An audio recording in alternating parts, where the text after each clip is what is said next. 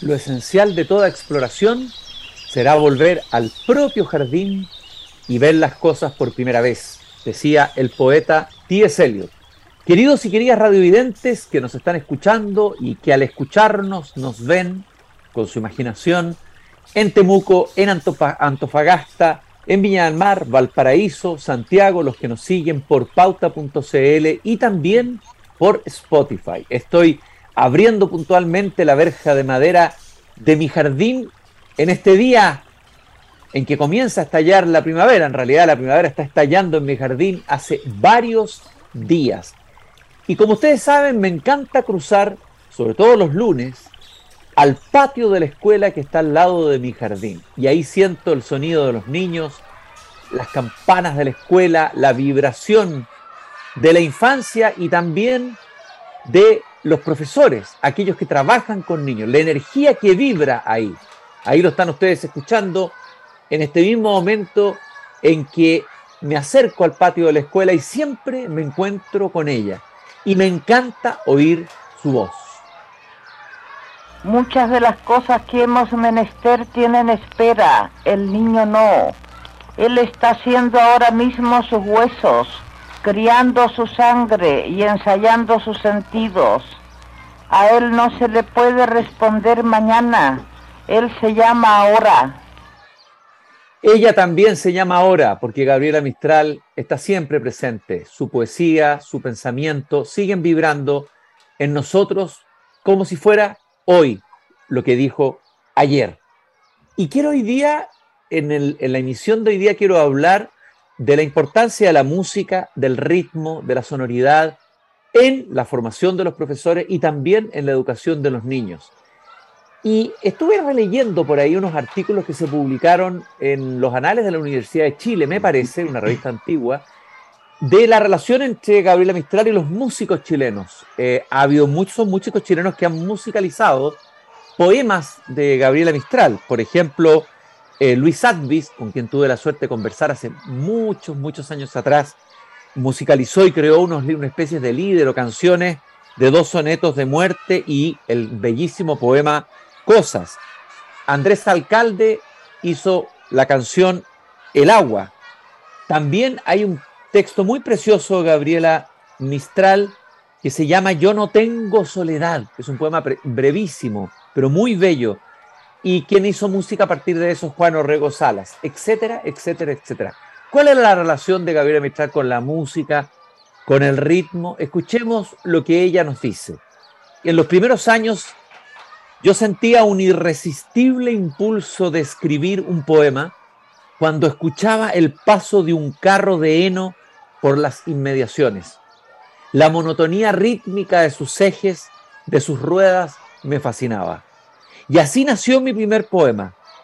Yo comprendí entonces, y aún sigo creyéndolo, que la belleza de la poesía está en la rima y en el ritmo, y no en la trama, la cual puede ser escogida, o el tema, digamos, el cual puede ser escogido y expresado a voluntad, dice Gabriela Mistral. Esto es muy hermoso, decir, cuando ella escuchaba pasar el carro, eh, eh, eh, el, el carro de heno por el campo, eso generó un impulso de escribir un poema y un ritmo que le fue ahí traspasado y que ella quiso convertir en canción, canción poema. Hay muchas canciones poemas en Gabriela Mistral y ella fue encontrando más su propio ritmo interior, su propia musicalidad, fue incluso saliéndose de los moldes estrictos de la métrica modernista de esa época y encontrando una, una manera de expresión y de canción absolutamente original.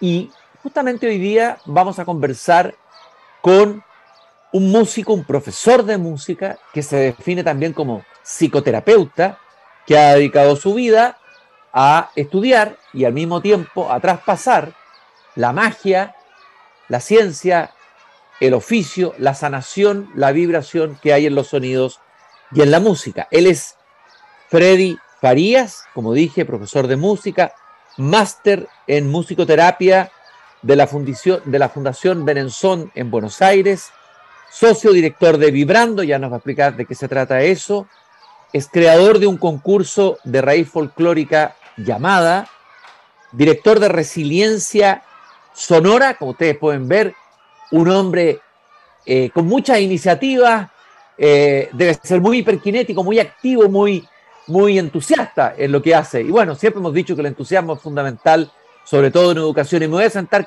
aquí con él eh, en, el, en el banco del patio de la escuela a conversar sobre su tarea. Freddy, qué gusto de tenerte aquí esta tarde junto a mi jardín.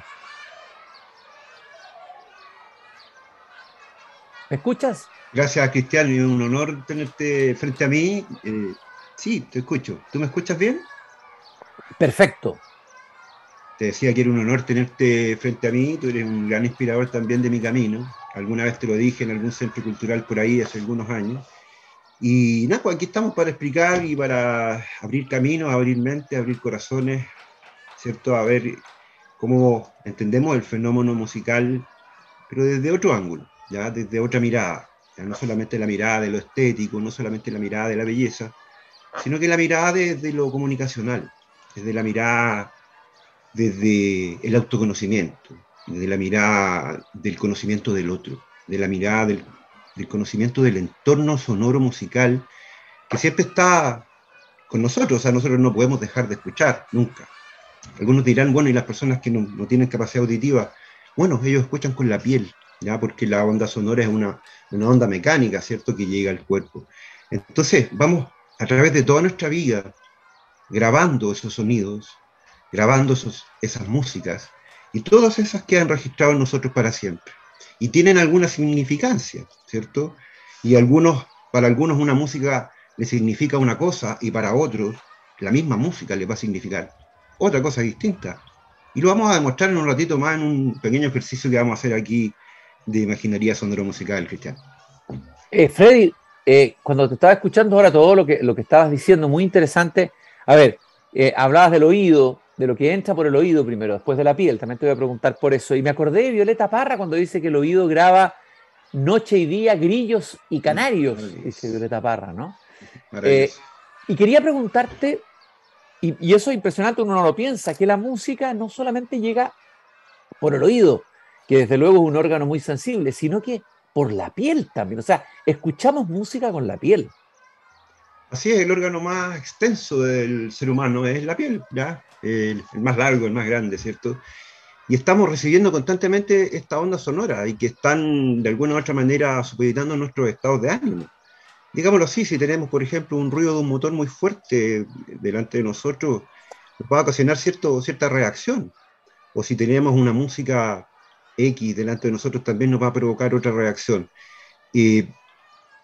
la piel también, de alguna otra manera, recibe esta información, ¿ya? al mismo tiempo que el oído, y conjugan de alguna otra forma una comunicación más amplia, una, comunicación interna, una comunicación corporal, que no se puede describir de alguna otra forma porque solamente el cuerpo sabe cómo recibe esa música. Ahora, esa, esa, esas ondas que se van expandiendo, que son ondas mecánicas, por supuesto, la, cuando entran al, cerebro, uno les da una interpretación, ¿cierto? Y esa interpretación va a depender de cada uno, como dije yo delante.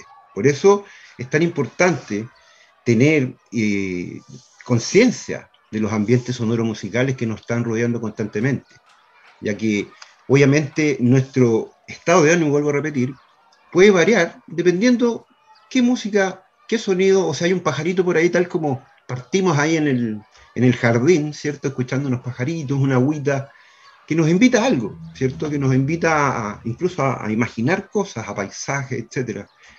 Eh, y que también puede jugar en nuestra contra, ¿ya? Eh, dependiendo de cómo estamos utilizando este sonido. Así que más o menos eso es lo, explicación. Claro, eh, me acordé de ese título tremendo de, la de, una novela de William Faulkner, escritor norteamericano, El sonido y la furia.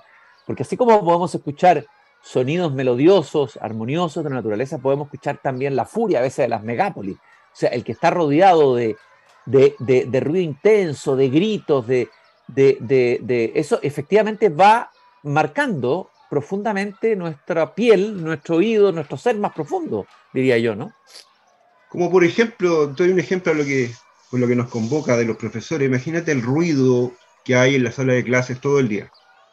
Mm. o el ruido que hay en los recreos, o el ruido, entonces esto genera una distorsión de los mensajes, por supuesto, porque el ruido me impide escuchar y con claridad el mensaje, ¿cierto? Entonces, eh, el ruido puede, el sonido puede jugar en nuestro favor, insisto, puede jugar en nuestra contra. Ahora, la idea un poco es saber cómo utilizar esto y crear esta conciencia, como dije antes, para poder avanzar y darles a, a, las personas, a los alumnos y a los profesores calidad de vida y calidad en cuanto a el mensaje. ¿Cómo estoy entregando el mensaje? ¿De qué manera recibo el mensaje? ¿Ya? Más o menos.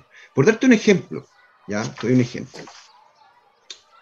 Uno podría decir, utilizando la voz, por ejemplo, uno podría decir una palabra y esa palabra podría significar tres cosas distintas, ¿ah? dependiendo del tono de voz que yo utilice. Doy un ejemplo. Hola. Hola. Hola. dije hola, pero en realidad dije tres cosas diferentes, ¿cierto? Porque la emocionalidad que hay detrás de ese hola va a cambiar el mensaje, ¿ya? Entonces, si yo estoy consciente como profesor de eso, obviamente el mensaje va a ser más efectivo.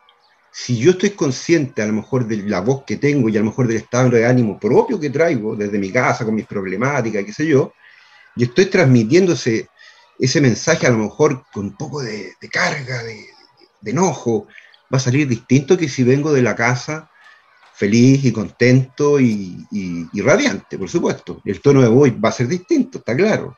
Entonces, nosotros como profesores muchas veces no nos damos cuenta de eso, ¿ya?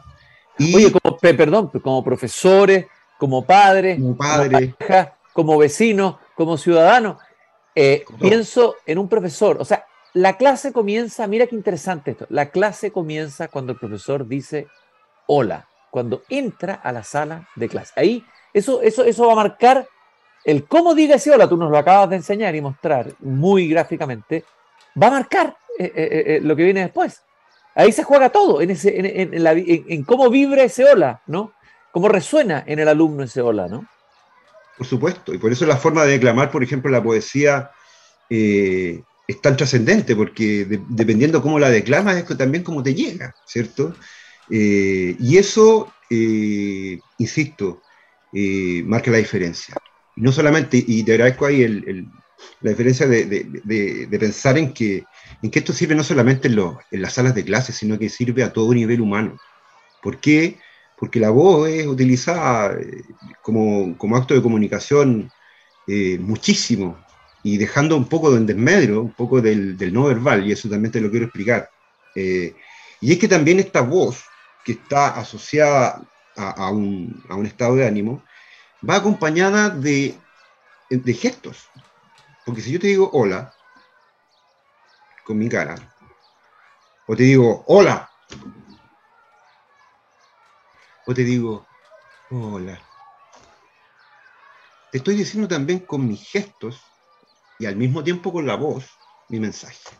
Es interesante esto porque nuestra educación, diría, en general, la educación más tradicional, es más bien logocéntrica, es decir, está concentrada en el contenido, en la palabra, en el texto, en lo que se dice, pero no está, no tiene, no desarrolla en general una autopercepción de cómo uno dice, bueno, desde cómo un profesor lee un cuento, desde cómo un profesor saluda, o sea, ese cómo, esa vibración, los sonidos, hay todo un mundo ahí por descubrir, un universo, diría yo, por todo lo que tú nos estás diciendo, Freddy, para el profesor, digo. ¿ah?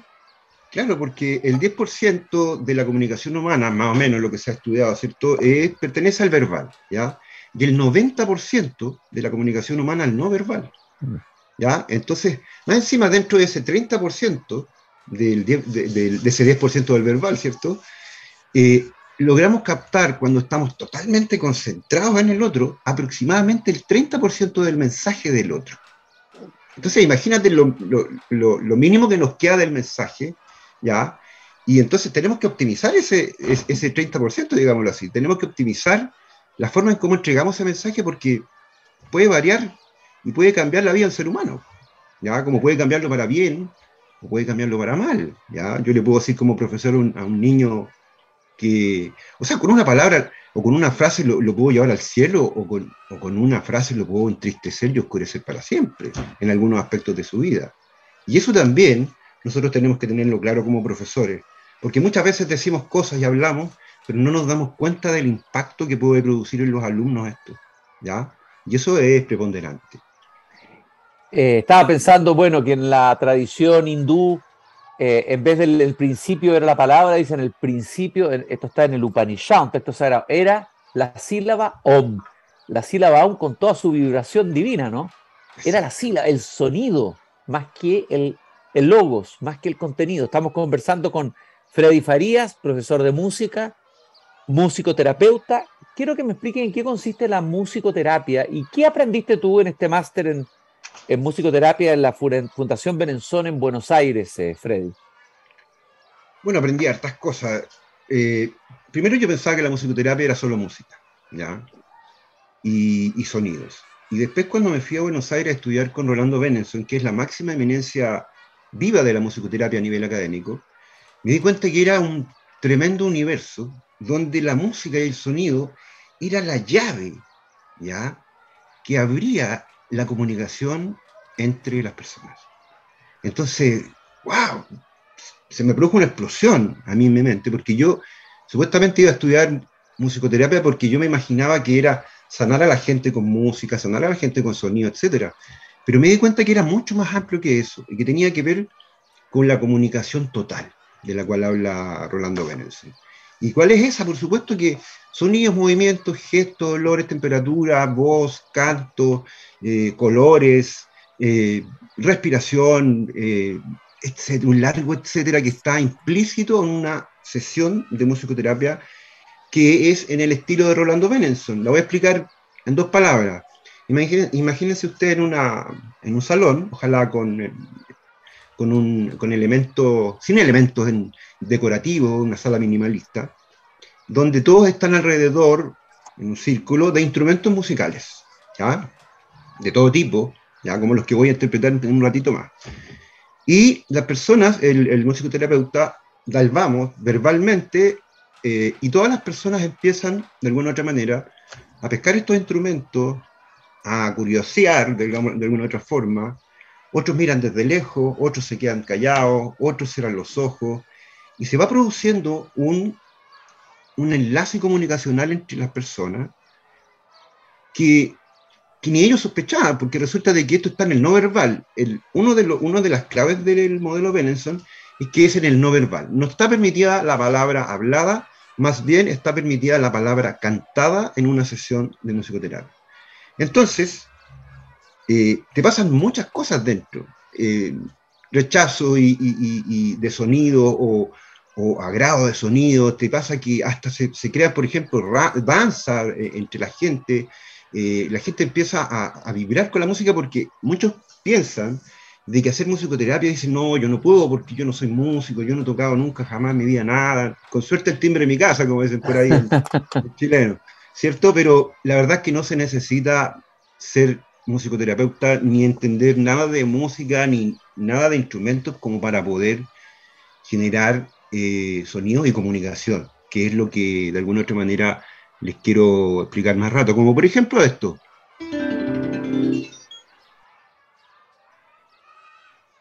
Ah, repítelo, por favor, para que lo escuchemos bien.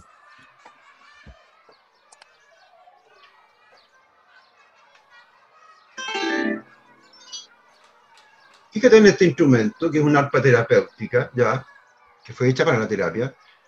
La nota que toques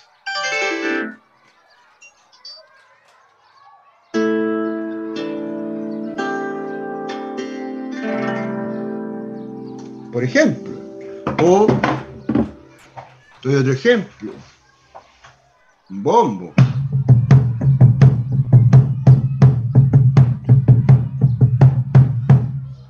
Ya. Entonces, la verdad es que muchos elementos de la musicoterapia que están ahí puestos son para que los toque cualquier persona, incluyendo niños, adultos, ancianos. O sea, no hay límite tampoco en eso. ¿ya? Entonces, la musicoterapia de Benenson, resumiendo, es la apertura del amplio no verbal, que es este 90% de la comunicación humana, a través de esta llave mágica, ¿ya? que es la música y el sonido. Me gustaría que volviéramos al tema del efecto esto, que puede tener este tipo de trabajo en profesores, lo que se podría aplicar en la sala de clase la transformación que podría haber en los profesores mismos a través de esta experiencia de la musicoterapia. Cuéntanos tu experiencia con eso, cuáles son los efectos más visibles, lo que tú has visto, lo que has experimentado eh, trabajando con profesores, me imagino, ¿no? Sí, mira, he estado en, todos los ámbitos, he sido, bueno, alumno, ¿cierto?, del colegio, eh, después me fui a estudiar a la universidad eh, y fui alumno nuevamente, y después fui profesor una vez que me titulé, ¿cierto? Entonces estuve como en los dos lados de la moneda, digámoslo así, ¿ya?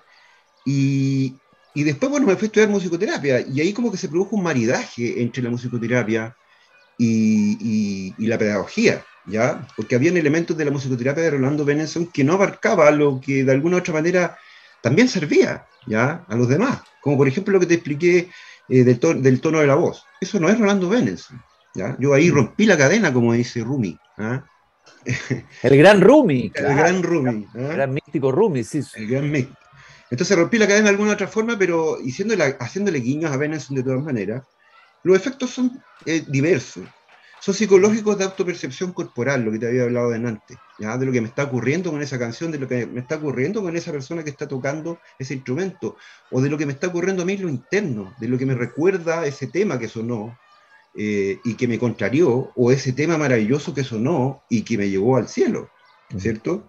Entonces, eh, eso también tiene que ver con el estado de ánimo de la persona y de alguna otra forma con la empatía que yo puedo sentir por los demás, porque yo empiezo a conocerlos en otros contextos, ¿ya? De alguna otra forma descontextualizo al otro, lo saco del rol de profesor que está siempre, lo saco, del, lo saco del, de la cotidianidad, ¿cierto?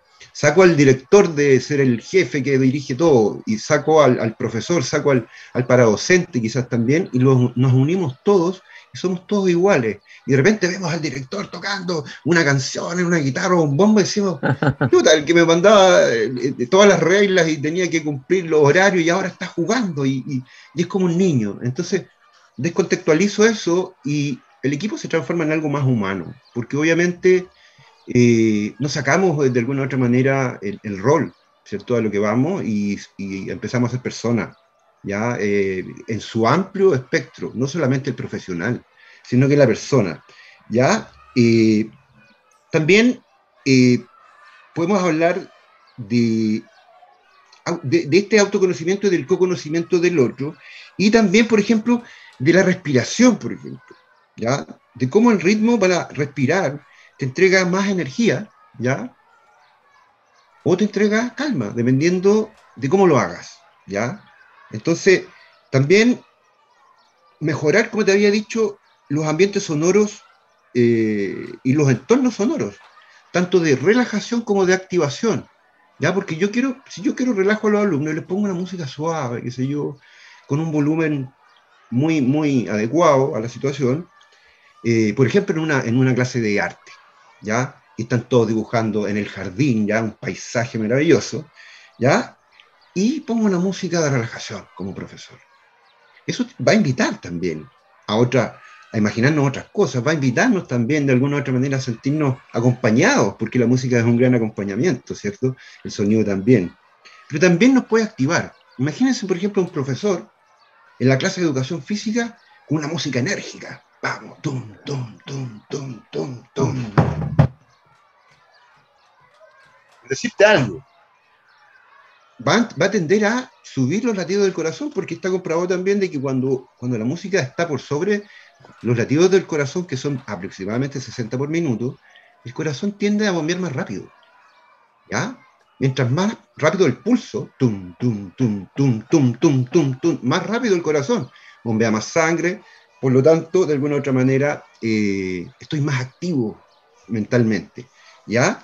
Y eh, esos elementos nos podrían servir muchísimo, como dar solamente dos ejemplos de cómo podríamos utilizar en esa área eh, la música y, la musicoterapia, ¿cierto? Oye, hay, hay, quizás hablamos de, de, la capacidad terapéutica que tiene el sonido, bueno, la voz puede tener un efecto terapéutico, un instrumento puede tener un efecto terapéutico, Entiendo que, por ejemplo, este es un caso muy extremo, pero puede ser interesante verlo como eh, el poder terapéutico que puede tener la música. entiendo que, alguna vez eh, trabajaste con una persona que había sufrido un accidente vascular. Entiendo eso. O, no sé si eso lo supiste o tú mismo lo hiciste, y que recuperó el habla, o una persona que recupera habla a través del canto. A ver, ¿cómo fue eso? Sergio Espinosa Cifuentes, maravilloso amigo que ya está en, las estrellas. Mi alumno de canto fue mi. Yo estaba haciendo clases de música, era profesor, y, estaba en una, en, una, en una academia haciendo clases, y de repente apareció un caballero que a muy duras penas caminaba y hablaba Hablaba aproximadamente, por decirte algo, 20 palabras por minuto, cuando lo normal son 120, 140, ¿cierto? No podía, no podía comunicarse bien. Entonces me dijo que había sufrido un accidente vascular y que se había quedado atrofiada la parte derecha y había quedado con su mano ahí apretujada y no podía hablar. Entonces él era profesor de la USACH y tenía un tremendo problema porque sus alumnos no le entendían bien. Entonces, empezamos a hacer clases de, canto porque él era guitarrista, ¿ya? Y quedó muy frustrado porque no pudo tocar nunca más la guitarra, ¿ya? Entonces vio como el canto como una opción. Y ahí empezamos a trabajar las clases de canto, pero yo empecé a darme cuenta lentamente que cuando cantábamos no tartamudeaba tanto. En cambio, cuando hablaba, volvía las problemáticas al hablar. Y luego, cuando cantamos de nuevo, cantaba normalmente. qué maravilla, eh, qué, fascinante eso, porque significaría uno podría, por ejemplo, hacer una clase cantando en vez de, hablando, ¿no? Enseñar una materia cantando, ¿no? Por supuesto, aunque, aunque mira, yo te digo inmediatamente que hablar es cantar, mm. porque estamos hablando y de alguna otra manera estamos cantando. Yo te puedo decir, de algún papara papapa, para papara papara mm. papapa. Y tenemos un tonito al hablar, y el tonito de nosotros es característico, y el del argentino es característico, y el del brasileño también, el portugués. Son cánticos, y podríamos hablar a través de la palabra. Por eso, podríamos cantar a través de la palabra. Entonces tú tienes mucha razón.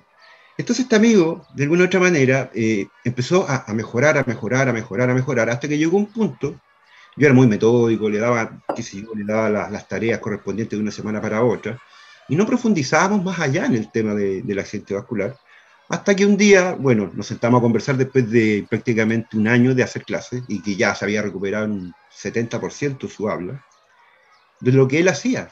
Y resultó que él era eh, doctor en neurofisiología, ¿ya? Y era, eh, bueno, había estudiado en, tenía doble doctorado, había sido discípulo de Mark Sperling, un gran neurofisiólogo en Estados Unidos, qué sé yo, y había trabajado con Humberto Maturana. Y ahí dije yo, no puede ser, yo era un seguidor de Maturana, un, eh, tipo que también me abrió, un, gran científico que me abrió la, mente en muchos ámbitos, y dije yo, ¿cómo trabajaste con él? ¿Qué sé yo? Bueno, resumiendo, esta persona me dice, estudiamos musicoterapia, Freddy, ¿qué te parece? Te invito a que estudiemos musicoterapia. Y y yo le dije, pero me dijo, yo necesito estudiar musicoterapia científica, porque yo soy un científico, he escrito más de 20 papers y yo necesito ciencia.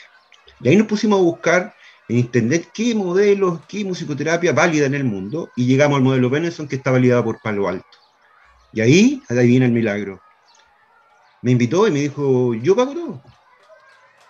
Yo quedé para adentro, como dicen los jóvenes ahora. Y no podía creerlo, le dije, no, no puedo aceptar. Sergio, le dije yo, tú eres profesor, los profesores no ganamos mucho dinero y tienes, tienes que cuidar tu platita. Me dijo, mira, me llegó, me llegó un dinero por ahí, por acá, caído del cielo y te quiero hacer una pregunta, me dijo, y no te molesto más con esto, me dijo. ¿Cuánto crees tú, millones de pesos, que vale que yo haya vuelto a hablar? Nos dimos un abrazo y nos fuimos a, Buenos Aires a estudiar musicoterapia. Qué maravillosa historia, Freddy. Qué terrible que el tiempo nos pise los talones. Esto significa que vamos a tener que conversar de nuevo aquí en el jardín, eh, porque queda demasiado para conversar. En los últimos minutos, Freddy, hay dos cosas que te quiero preguntar. Una primero más conceptual y la otra quiero que nos muestres algo, eh, nos ejemplifique, estás ahí rodeado de tus instrumentos. Eh, esta idea de que se habla mucho de la inteligencia emocional hoy día, de los diferentes tipos de inteligencia que se han ido descubriendo y tengo entendido que la inteligencia musical contiene, como dijo Gardner, todos los tipos de inteligencia. Creo que esa idea es una idea muy potente y que debiera hacernos pensar del papel que debiera jugar la música en la educación. Bueno, sí, pues tal como dijo Howard Gardner, eh, la musicoterapia, la música, perdón, contiene todas las otras inteligencias. ¿Cómo podemos decir? Bueno, es de alguna u otra manera es lógico-matemática, es inteligencia intrapersonal, el descubrimiento de uno mismo, es extrapersonal el descubrimiento del otro, es lingüística, ¿ya? Eh, es naturalista, ¿ya? Eh, entonces, está presente en, todas las áreas de alguna otra forma del, conocimiento y las involucra todas, ¿ya? Que eso es lo más maravilloso. Entonces, descubrir esto para mí fue realmente gravitante para poder eh, enlazar lo que significa la pedagogía con la musicoterapia. Fue realmente importante porque ahí me di cuenta de que en realidad la música llevaba una ventaja tremenda con respecto a las otras inteligencias y se sumaba a las otras inteligencias, ¿cierto? Que nos hacen de alguna otra manera eh, crecer desde lo intelectual, pero también desde lo emocional, que es lo que nos mueve. Como decía Humberto Maturana, toda decisión primero pasa por una premisa emocional. Entonces, por ahí me fui. Freddy, en el último minuto, tal vez una experimentación sonora para compartir con nuestros radiovidentes que al escucharnos nos ven. Qué lindo. Ya, pues, ¿cuántos minutos tenemos, Cristian? Ya yo me Poquito, ya nos, ya nos sobrepasamos, así que te doy 40 segundos, pero eso puede ser eterno en música. Claro. Ya, entonces, van a tratar de cerrar los ojos, ¿cierto? Eh, vamos, vamos a ver qué nos producen los, algunos instrumentos que tengo acá. Y yo voy a bajar un poquito esto para, para no ser protagonista, porque los protagonistas son los sonidos, ¿cierto? Vamos.